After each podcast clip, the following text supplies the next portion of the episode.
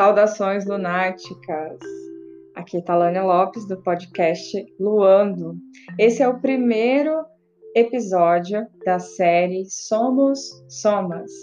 E essa série visa trazer histórias né, de mulheres que é, se fizeram perceber, que alcançaram espaços ou registraram seu nome na história de uma forma a nos inspirar. Pois todas podemos fazer isso, mas às vezes, como estaremos estudando no, na série Mulheres Selvagens, nós é, deixamos essa mulher inata, né? deixamos essa mulher escondida dentro de nós.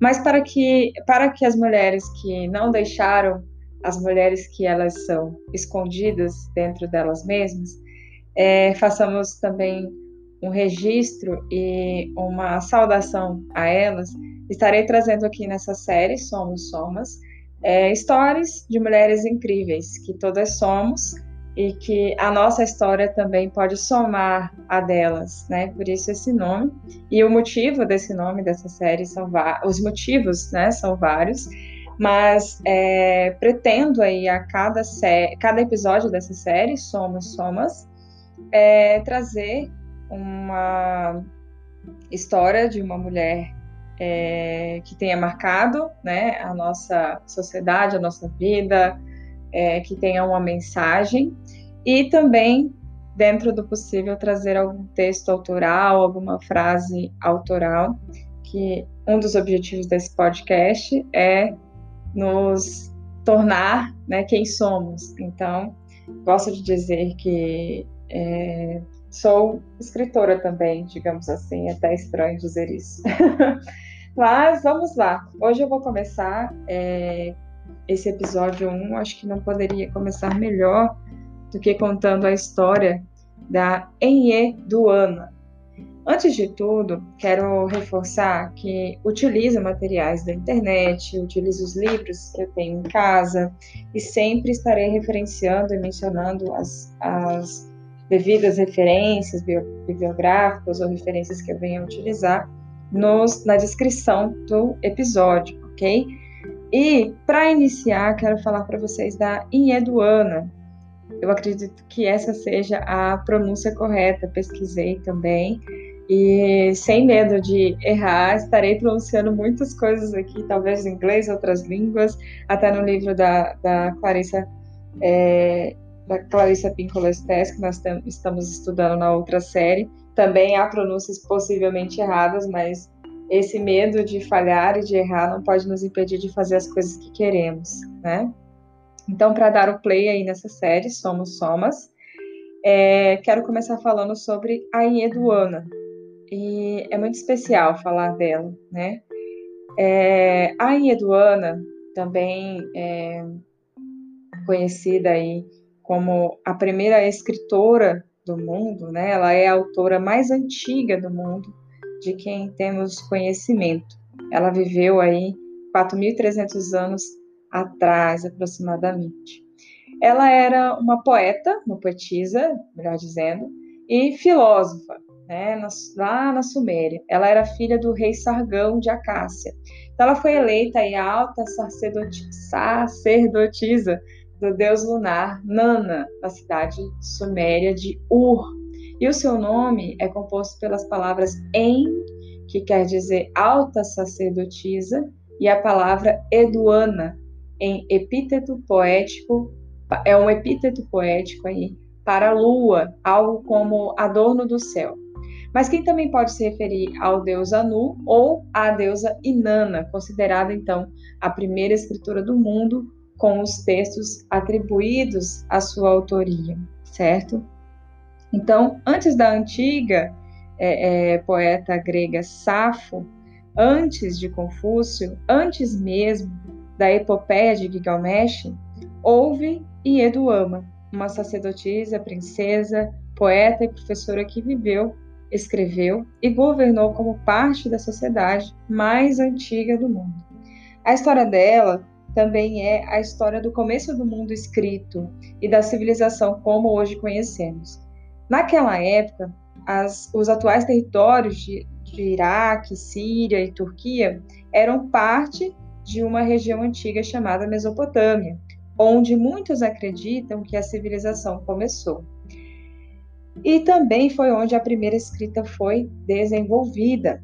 E aí, a escrita cuneiforme, um sistema de marcas feita com cunhas talhadas em tabuletas de argila, foi usada durante 3 mil anos como escrita por uma variedade de línguas.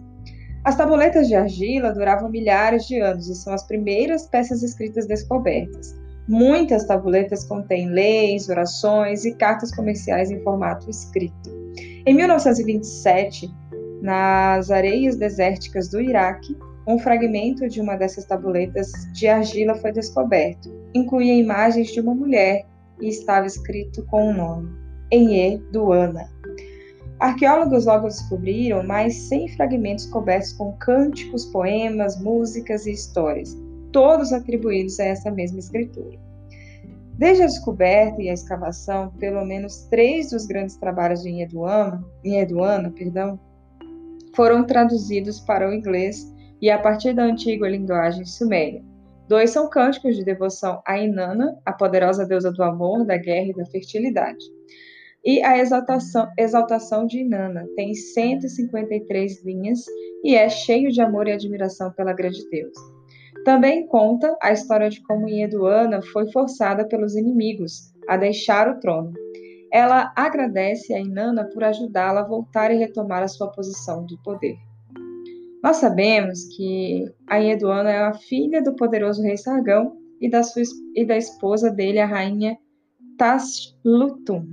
O rei Sargão é considerado por alguns o primeiro imperador, e ele unificou a Mesopotâmia Central e a do Sul. Designou, designou então a sua filha como alta sacerdotisa, um papel de importância política, espiritual e social. Ela é a primeira mulher conhecida a ter esse título. A escrita de Eduana é impressionante, não apenas por causa de quanto tempo tem, mas também pelo quanto é boa bastante e bastante pessoal. Seus cânticos e poemas expressam suas emoções apaixonadas, tanto de alegria e amor quanto de medo e raiva. Ela também escrevia na primeira pessoa, o que significa que usava eu, mim, em vez de ela, ele. Outro diferencial é que sua voz é confiante e forte. A escrita nos diz que ela viajava extensivamente, pois descreve em detalhes a beleza dos inúmeros templos que passou. Seus escritos foram copiados e honrados por séculos. E ainda se acredita que tiveram grande influência no desenvolvimento da literatura e da religião dos dois mil anos seguintes. Eduana é uma inspiração. Ela não teve medo de ser quem ela é. E já que somos somas, quero é, compartilhar com vocês uma frase minha, uma reflexão dessa semana, é, de modo que a gente possa também influenciar ou inspirar quem estiver ouvindo, que compartilhe, que partilhe de seus dons, né? Não importa se você que está me ouvindo é mulher, homem, é, independente de quem, de como estás, todos nós temos algo a partilhar, algo bom a partilhar. Então, partilhe o que vocês têm, todos os dons de vocês. Então, a frase que eu quero deixar para vocês aí, de minha autoria, é: para toda morte existe uma vida. A ambivalência é o óbvio da vivacidade. Essa frase me traz uma reflexão que muitas vezes a gente acha que é, a gente, ou melhor dizendo, a gente foca no que a gente perde, mas é, para que a gente ganhe, muitas vezes é necessário deixar algumas coisas irem. E então a gente alcança a vivacidade que não, não significa apenas estar vivo, mas, mas sim estar presente na nossa vida. Um abraço a todos.